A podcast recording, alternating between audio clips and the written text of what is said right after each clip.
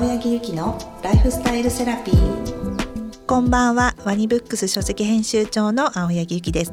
ライフスタイルセラピー。今週も引き続き個人投資家のすずめさんをゲストにお送りいたします。すずめさんよろしくお願いします。よろしくお願いします。1回目2回目でここまでのこの守りの姿勢だけでも随分違いますよね。はいこれだけでももう十分かと思うんですが、まあ、まず考え方があってでその後に控除を知っていただいて、まあ、同時並行でまあ可視化していくっていう形ですね。はい、で今回3回目は具体的に皆さんも気になってるし、まあ、やってる方もこれからやろうとしている方も NISA と iDeCo ってまず2つね今言われてるんですけどまずこれとは何ぞやっていうお話から聞いてもよろしいでしょうか？はい前回控除の話があったので、はい、イデコの方からちょっとお話します。はい。はい。で個人型確定拠出年金という、ね、長い名前ついてるんですけども、イデコっていうことですね。個人型？確定、はい拠出年金、まあ、年金の代わりにしてくださいねみたいなイメージと思っていただければいいかなと。年金の代わりっていうイメージがね。はい、はい、そうですね。で、まあ設定があるので原則60歳まで出すことができないんですね。一回入れちゃうともうそこまで出せないんですよ。なるほど。じゃあ若い人から始まったらもうずっと60歳まで出せない、はい、年金の代わりなんでね、まあ、年金の代わりというか足しなんで、まあ、だからこそその老後の生活の足しにできるっていうことですよ。もう今日ちょっと飲み会行くから出したいとかそういうことできないってことでもう強制的にできないのでね。うん、はい。であの大きなメリットとしてはイデコにその投入した資金は稼いでなかったことにしてもらう、まあ、控除ですよね。そっか税金がかからないってことなんですね。はい、えっとそうですね。簡単に言うと。簡単に言うとそういうことです。うん、はい。でニーサにこのその控除の機能は全くないので、あのその面ではこのイデコっていうのは非常に優秀というかかなとまずはこっちかなと思いますね。まだねスタート何かやり始めたいと思った時に、うん、税金のかからない、まあ、貯蓄、まあ、年金のようなものをスタートさせるってことなんですね。そうですね老後の不安がねちょっと消えていくかなと思いますしね。でまあじゃあどのぐらいできるの？っていうことだと会社で企業型っていうのもあるんですよ。企業型確定拠出年金ってやってる会社さんも結構ありますがそれやってない会社に属するゆきさんと私みたいな場合はあの上限は月2万3,000までしか入れられないんですね。もともと。はいもともと。だから決まってるんですね、うん、上限が。はい。だから年で27万6,000ですかね。2万3,000かける12、かける12ですね。はい。なんでこの分稼いでなかったっていうことにしてもらえる制度だとまあ、ふわっと思っていただければいいかなと。2万3,000円が上限ってことは、もっと少なくても大丈夫、OK です。はい、5,000円でも何でもいいですから自分で設定すれば OK ということで。なるほど。はい、まずこのその稼いでなかったことにされる控除がすごく大きいですけどもかつそのイデコの中でその2万3,000定期預金みたいに入れとくわけじゃなくて何かの投資の商品を買うんですね。イデコの中で。中で。はい。でそこで運用益っていうのがまあ出たとしてですね。でそれで通常だったら約なんですけど20%課税される。はい、例えば100万円イデコでプラス出しましたみたいな場合に、えー、20%取ってかれたら80万円しか残んないですよね。うん、これが100万円あげますよっていうそういうことなわけです。すずめさんはどんな形でイデコを始めたんですか、はい、まずですね私がもともといた会社ではその企業型の確定拠出年金がかなり前から始まったんですね。でそこであの60歳まで引き出すことができないだとか稼いだ分の運用益に20%税金がかかるとか免税されるとかいろいろ説明を受けたんですがその時まだまだそのお堅い感じで投資も経験もない人だったんで金融商品としてそのイデコの中に設定されている定期預金を選んでたんですね。定期預金っていうのもあるんです、ね、あります。はい。で定期預金を選ぶとですねあの全く増えないです。単純にもう引き落とされて、はい、イデコに溜まっていくだけ。まあそうです。本当に定期預金0.0002%とかなんか恐ろしいぐらい低い金利なんで、本当入れた額あるだけ。ただし控除が効いてるんで、そっちの分は年間27万6千ですかぐらいはこう効いてくるっていう感じで、まあこれだけでも効果があったんですけど、どやっぱりイデコの大きなポイントはその益を出してもそこに無税っていうことなので、もうある時からはもう全部そのアクティブなといいますかちゃんと増える定期預金じゃないないやつにあの入れ替えてます。でそこで運用益がガーって出ても全部まあ無税っていうことですよね。なるほど。じゃあはい最初に定期預金からはスタートしたんですね。硬かったんでね。でも定期預金やることでも控除が効くから、はい。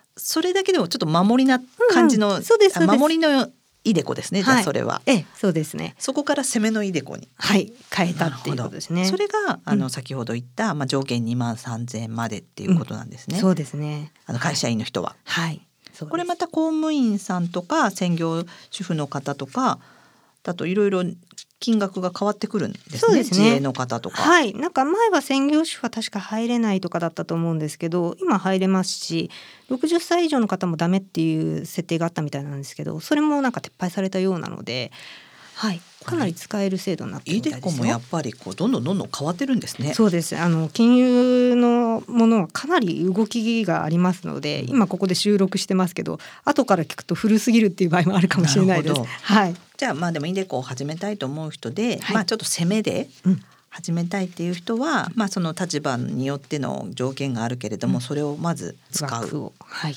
こう始めるのってまずまあ資料を取り寄せるんですよねそうです。。あの証券会社に口座がないとできないんですよね。うん、なのでまずは取り寄せていただいて、まあ、銀行っていうのもあるんですけど、まあ、証券会社の方が私としてはやってますので、はい、いいかなと思ってるんですけどね。証券会社ってこう今楽天証券とか、SBI 証券とか、はい。まあ大手いろいろありますけど、はい。まあそれはご自身で選ぶしかないんですよね。そうですね。まああの大体の方がおすすめされるのはそのにもうまさしくその SBI さんか楽天証券さんで選び方としてはその楽天の経済圏にいる方、うんポイントで結構生きてるみたいな方はもう楽天をどうぞと。でそれ以外の方は SBI をどうぞみたいな形なんで、まあ参考にしていただければと思いますね。大手でってこととかね。まあそうですね。手数料とかもかなり違うんで売買する時の、まあ、特に株とかですね。はい。はい。まあ、ニーサだとあんま関係ないんですけど、はい、まあいいとして。とりあえずイデコをじゃあはい、スタートさせるとしたら、はい、証券口座に開いて、でそこにまあいくらどの商品を買うのか決めて、まあ、あとはほったらかしてっていう形で私の例で言いますと、はいと、今で、えー、30.09%利益出てるみたいですね。30.09%恐ろの利しいですよね益、。はい、2万3000円やってます？そうですね。で企業の時からのやつがあってそれをあまあ役員になった時にこう個人型に移してでそこからまたこう行ってるわけなんですけどかなりの金額になってますね。だけどそれは60までは受け取れないんですよね。そうですっていうことなんですね。えまあどうしてもの場合っていうあの、まあ、原則なんでちょっとあるんですけど、まあ、基本的にはそう思っていただいてなるほど。そのあの銘柄を買うっていうのは自分で買うんですか？あそうです自分で選べますその定期預金でもいいし投資でもいいしっていう感じでこの投資の中にもいっぱいあるしあってその選ぶ中でもいっぱいあるんですね。そうです。でただその投信ってもう本当にすんごいいっぱいあってでその中のその金融庁がちゃんとあのおすすめするやつしかそのイデコの中にはないので、まあ、ニーサもそうなんですけどまずいファンド投資信託みたいなすんごいがっぽり信託手数料あるよみたいなそういうのはない。なるほど。だからやっぱり初心者は本当に守られたところでやってみるっていうところでいいデコとかっていいんですね。まずはねこの枠しかないのでね、うんうんうん。うん。ここからとりあえず始めてみてもいいのかな。じゃあまずは資料を取り寄せ講座を作り、はい。でその講座の中で、えっと攻めの場合は自分で将来増えていく年金を作るために投資をするっていう、はい。それを商品を選ぶっていうそうですね。そういう感じですね。でぜひあの講座開くときはもうやってる方が多分周りにいますのでそうすると紹介のポイントっていうのは大体どっちにもつくんですよ。なのであのそれも活用した方がいいかなと思います。あのただもう個人でやるんではなくてあの紹介制度を使うとプラスってことですよね。そうですね。その分だけでもねあの普通に5000ポイントとかついちゃったりするんで。ポイントっていうのもあるんですね。あそうですね。その取引する時に、まあ、NISA だとつかなかったりするあのいらなかったりするんですけど、まあ、例えば株を普通に買いますみたいな場合は売ったり買ったりした時の手数料がかかったりするんでその時に使えたりとか、まあ、楽天さんは多分普通に使えるポイントなんじゃないかと思いますけどね。あショッピングのね、はい。あれでなるほど。メリットデメリットの中のデメリットはあるんですか？そうですね。イデコに関してはやっぱり原則60歳まで出せないっていう時と受け取る時に税金がかかるんで、まあ、退職所得控除とかをねうまく使っていく必要があるっていうこととあと口座を維持するために多少の維持費みたいなものもかかってきますのででそうですね。信託報酬があったりする場合もありますのでここら辺もちょっと信託報酬が安い投資信託を選ぶとかですね。そういうことも考えていく必要があります信託報酬？ある投資信託を買ったとするとその投資信託を持ってるだけで、えー、じゃあ0.019%もらえますよっていうその投資信託を動かしてる人たちへの、まあ、ありがとう代みたいなそう思っていただければいいですね。なるほど。とあとまあもう一つその投資は必ず成功するとは誰も言えないっていうことですよね。うん、金融商品投資信託とか買いましたそれがあの年大体5%から7%で増えていきますよみたいなことはこの過去の歴史を振り返って言ってるだけで今から絶対その金額来るからみたいなことは言えないっていうそれはもうすべてですよね。すべてです。はい、すべてです。もう株でも何でもそうなんで、もうリスクがないとこにそのプラスはないっていう。それは分かった上で例えばじゃあ今知識ないからとかだったらまあ本当に少額から始めるとかそうですね。やってみるそういうことですかね。でもやらないとまた始まらないです、ね。はい、そうなんですよね。なるべく早く始めることっていうのも鉄則の一つなんで。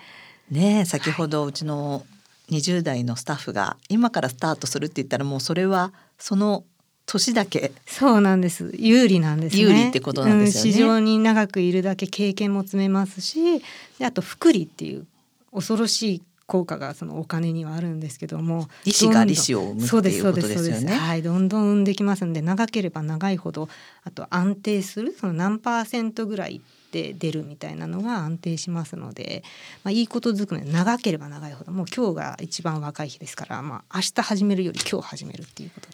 なるほど、はい、ね、私もちょっとでも本当これを機に始めたいと思ってるんですけど、はい、次ニーサ？ニーサですね。はい。もうニーサはですね今ちょうど皆さん過渡期にいらっしゃいまして2024年に制度が大きく変わります。2024年にもう制度が変わる、変わっちゃうんですね。で今までのニーサっていうのは定められた上限以内で、まあ、NISA が設定しているその金融庁等の基準クリアした商品比較的安心な投資信託等の金融資産を購入してで利益が出た場合は通常であればまたあの約20%というのは正確には20.315%ですねの税金を取りませんよっていう制度なんです。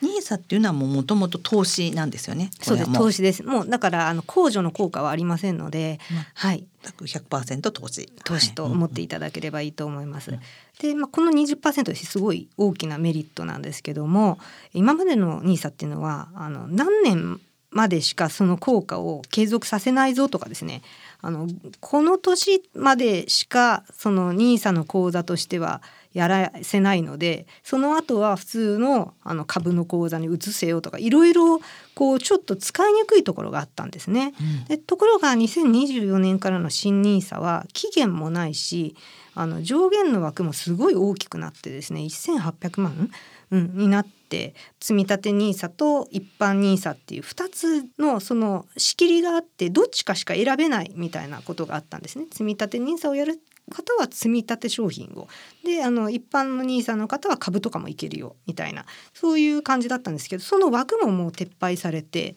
あの非常に使いやすいこう構成になっているんですね。あの仕組みがもう変わるし、はい、その積み立て NISA っていうものと一般 NISA だったのが一気にそうです。なくなるし、はい、上限もなくなるし、はい、制度が使える期間も今までは何年までだったけど無制限になるっていうこと、はい、ってことは、今 NISA をやろうとしたら、はい、2024年からがいいのかそれともまたいだ方がいいのかって悩みますよね。うん、そうですね、うん、あのまず、えー、私だったらとかもうすでに私は持ってるんであれですけどその2023年すぐ始めるべきと思います。それは2023年の枠は2024年になってからではもう買えないからですね。そこの枠は持てないっていうことです。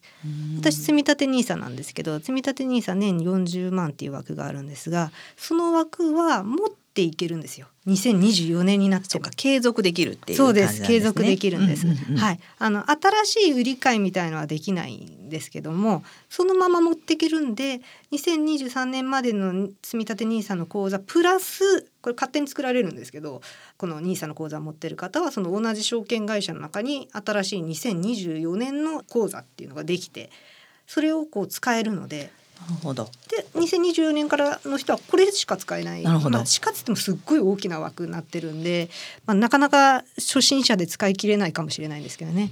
はい、やっぱりやるんだったら両方ねうん、取得できた方がいいから。そうですね。ご興味があるなら2023年の変わる前から、ね、もどうせ取れるんだからってことですよね。はい、いいかなと思いますねこ。の積立 NISA と一般 NISA ってはい、どう違うんですか？あ、えっと積み立て商品なんです。だから毎月定額をこの商品買うって決めたら。それをずっと買ってる感じなんで私積み立て NISA なんでほったらかしなんですね。もううんあ一回決めたらもうそれでほ終わりみたいな感じでその一般の NISA の方は株とかも買えちゃうんですよだからこう売り買いとかそういう感じでできるという形じゃあ初心者というふうに決めるんであれば積立 NISA の方がちょっとおすすめですね。面倒はないかなと思いますね、とりあえず積み立て NISA やってみてであのいいようであれば2024年から始まるその NISA で株の方とかもやっていくみたいな感じでもいいのかなって。確かに。それは、あの変えられたりどっちもやれたりするんですかね多分。えっと、2024年からはもうその積み立て NISA 一般 NISA っていう枠がなくなっちゃうので。はい、なのであのどっちもできちゃいます。新口座では。でこの今あるやつだと2023年だとどっちかに決めて積み立て NISA なのか一般 NISA なのか決めて。やるので、はい、じゃあ。まあ、これは私基準ですけど、はい 本当に初心者基準ですけど2023年からスタートする積立 NISA をやるあやると感じですねはいそうですか。はい。だってあのまだその一般 NISA の売り買いとかそんな多分できないので、ちょっと勉強がここで、うんはいそれで枠を2023で持ったまま2024年に行ってっていうことですよね。はいそう自動的に口座ができますので。でもうテレンテクダになってきたら すごいですね。やれればっていう感じですかね。はい、そうですはいね。デメリットはどんなことですか？うんまあもう本当にさっきも言った通りですね NISA に限らず資産運用には必ずリスクがあるっていうことはもう承知の上でやってほしいんですね。投資信託の場合はその年5%から7%平均でいけるよみたいな話はそれ配当金とは違うんですよ株の配当金とは違うので毎年その金額がもらえるんじゃなくてさあじゃあここで売りますって言った時にいくらになってるかなんですよね。だからここまでは売る直前まではこう7%とか5%で言ってたのにガクンみたいな時に売るってやったらそれはマイナスになりますからね。なるほど、はい、そこのところを見極めなきゃいけないんでね。いくら国が推奨してるものでといっ言ったってて、はい、個人リスクでやるものですから、そこだけはもう抑えていただければと。なるほど。はい、この積立 NISA もあの金額ってまあ定額からもできるんですよねまあ。できますよ。はい、つ今の現行の制度の方ですよね。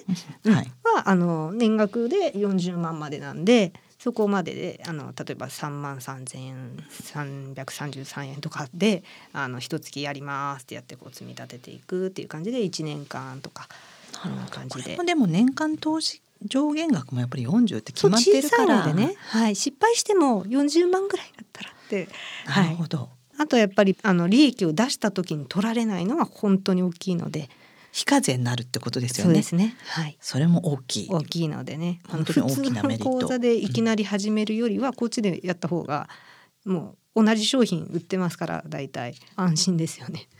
儲けた時に非課税となると同じものでも NISA でやってればってことですよね。はい、100万儲けてもこっちの普通の口座でやった人は80万しかもらえない NISA とかイデコでやった人は100万もらえるっていうこの20%は大きい。なるほど。まあスタートしてからですけどね。そうですね。はい。はい。じゃあ今日はちょっとイデコとニーサ、はいね、すずめさんがやってることとちょっと基礎知識を教えていただきました。次回はあのすずめさんが個人的にやっている投資のお話をしていただければなと思っています。で聞いてるだけであそういう感覚なんだとかそういうふうにあの運用してるんだっていうのねお話特にこうリアルにやってることを聞ければなと思いますので、はい、次回はすずめさんの個人投資についてお話しいただければと思います。はい、ここまでのお相手は青柳ゆきとすずめでした。すずめさんありがとうございました。ありがとうございました。青柳ゆきのライフスタイルセラピー。